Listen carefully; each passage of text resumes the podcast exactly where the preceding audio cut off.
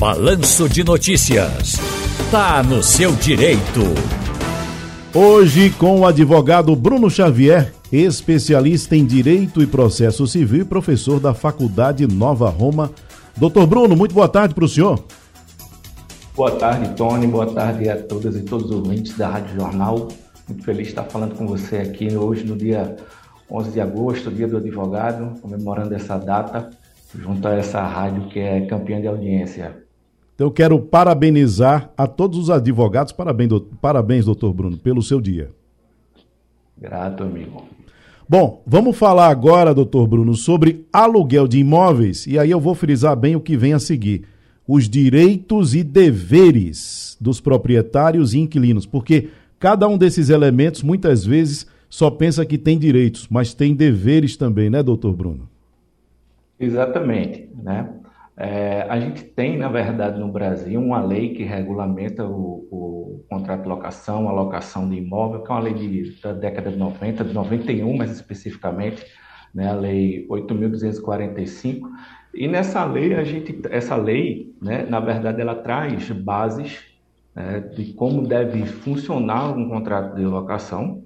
Na verdade, ela vai trazer ali, ela vai servir como base né, para a formalização do contrato e a própria lei ela traz né, os deveres e as obrigações que são assumidas pelo, tanto pelo locador quanto pelo locatário no momento em que esse contrato ele passa né, para sua fase de execução. Bom, quais são os cuidados na hora da entrega do imóvel que devem ter o proprietário e também o inquilino? Ou seja, o proprietário está entregando para alguém, para um inquilino que alugou. Qual é o cuidado que o proprietário deve ter? Qual é o cuidado que o inquilino deve ter nessa relação, nesse momento especificamente?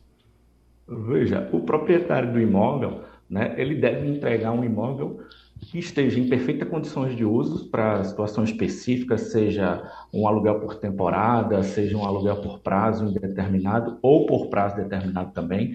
Né? Então, ele deve estar em perfeitas condições de uso.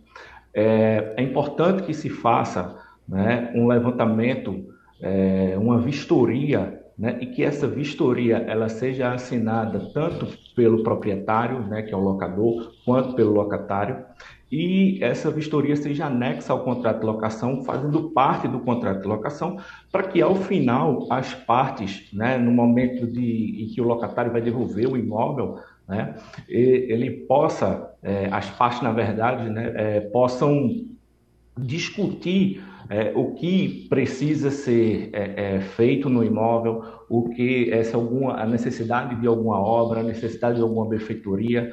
Né? Então essa avaliação inicial ela vai ser de extrema importância, né? justamente para que não haja é, é, litígio no momento final, onde no momento em que o contrato né, ele está se rescindindo. Doutor Bruno, é, no caso específico de um condomínio, seja de apartamentos ou de casas, é conveniente, penso eu que sim, mas aí eu queria ouvir a sua palavra a respeito, que o proprietário também entregue ao inquilino o estatuto daquela, da, da daquele condomínio, porque muitas vezes pode acontecer o seguinte: a pessoa é, é, vê o imóvel, seja na internet ou seja como for, se agrada desse imóvel fecha todo o contrato, faz a locação e aí depois, quando vai morar lá, descobre, por exemplo, que nesse condomínio não são permitidos animais. E aí a pessoa já está com o contrato. Mesmo que ela encerre o contrato ali, alguma perda ela vai ter. Então, não é interessante que se converse sobre isso também? Exatamente. A estratégia de condomínio né, é importante que o locador proprietário ele entregue não só o estatuto, mas também o regimento interno do condomínio, onde a gente tem essas regras de convivência entre os condôminos, entre os moradores, certo?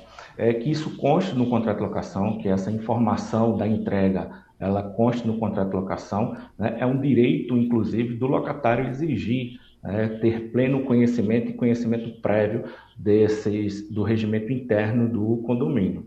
É importante também, você falou agora em condomínio, eu lembrei de outro cuidado importantíssimo que o locatário, a questão do locatário, que o locatário é, tem que ter ao local um imóvel, quando se fala de imóvel né, residencial em condomínio edilício, seria é, requerer também ao, ao, locador, ao proprietário, né, o comprovante de quitação das taxas condominiais, né, para saber que ele vai poder livremente, ele vai poder utilizar é, o condomínio sem é, qualquer prejuízo, né, vai poder utilizar é, áreas do condomínio sem qualquer prejuízo. Então, ele pode exigir, e é uma obrigação do locador, uma obrigação do proprietário, né, entregar é, essas, a quitação dessas taxas condominiais. Taxas como essa que o senhor falou, do condomínio, seguro de imóvel também e o IPTU, elas acabam sendo responsabilidade de alguém por obrigação ou isso pode ser negociado, doutor?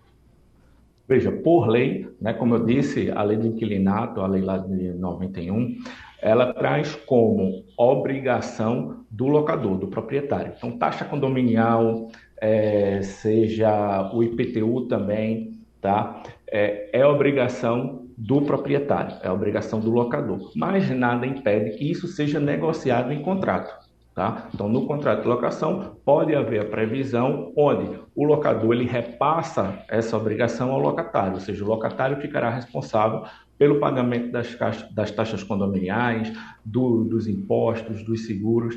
É, Agora, não havendo essa previsão específica, não havendo essa, é, essa previsão de forma expressa no contrato, a responsabilidade ela é do proprietário, é do locador.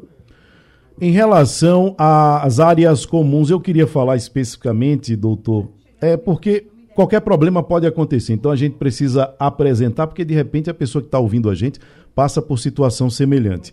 Por exemplo, o proprietário vai alugar um apartamento, ele pode destrinchar desse contrato, por exemplo, a garagem e dizer, olha, a garagem não está prevista, caso você queira usar a garagem, você tem que pagar um aluguel por fora. Isso é possível? Veja, desde que haja essa previsão no estatuto condominial e isso seja ajustado no contrato, sim, tá? Se não há essa previsão de autorização de locação de garagem no estatuto do condomínio, tá? e isso também não foi previsto no contrário, quem aluga, aluga o todo. Então, tanto a, a, o imóvel, a residência, né, quanto a garagem. Aí, nessa mesma situação envolvendo a garagem, eu alugo, um, eu alugo um apartamento, mas eu não tenho carro. E aí, de repente, o vizinho vai e me é, é, é, sugere alugar a garagem para ele, mas eu não sou proprietário, eu sou locatário. Eu posso fazer isso?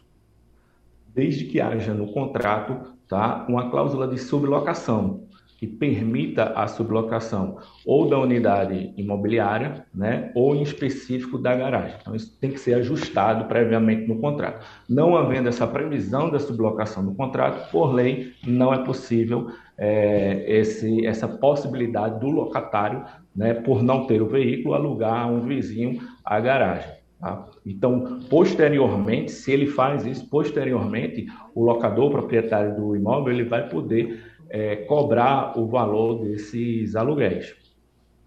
Qualquer insatisfação, seja do proprietário, seja do inquilino, necessariamente, doutor, elas têm que ser judicializadas ou existe uma outra instância que pode mediar um acordo sem necessariamente se recorrer à justiça? Veja, é, eu como advogado, eu costumo dizer que, na verdade, o judiciário ele deve ser a última instância é quando realmente o conflito ele chega a um ponto em que as partes não conseguem resolver através de um diálogo, uma intermediação de uma terceira pessoa, um mediador, um conciliador, que não seja necessariamente é, o poder é, é, representado pelo Poder Judiciário. Então, em caso de satisfação, o que é que é recomendável? Né? Notifique sempre a parte contrária por escrito, né? Então, informe, seja através de um e-mail, seja através de uma notificação extrajudicial, conversem, tentem chegar a um acordo. Né?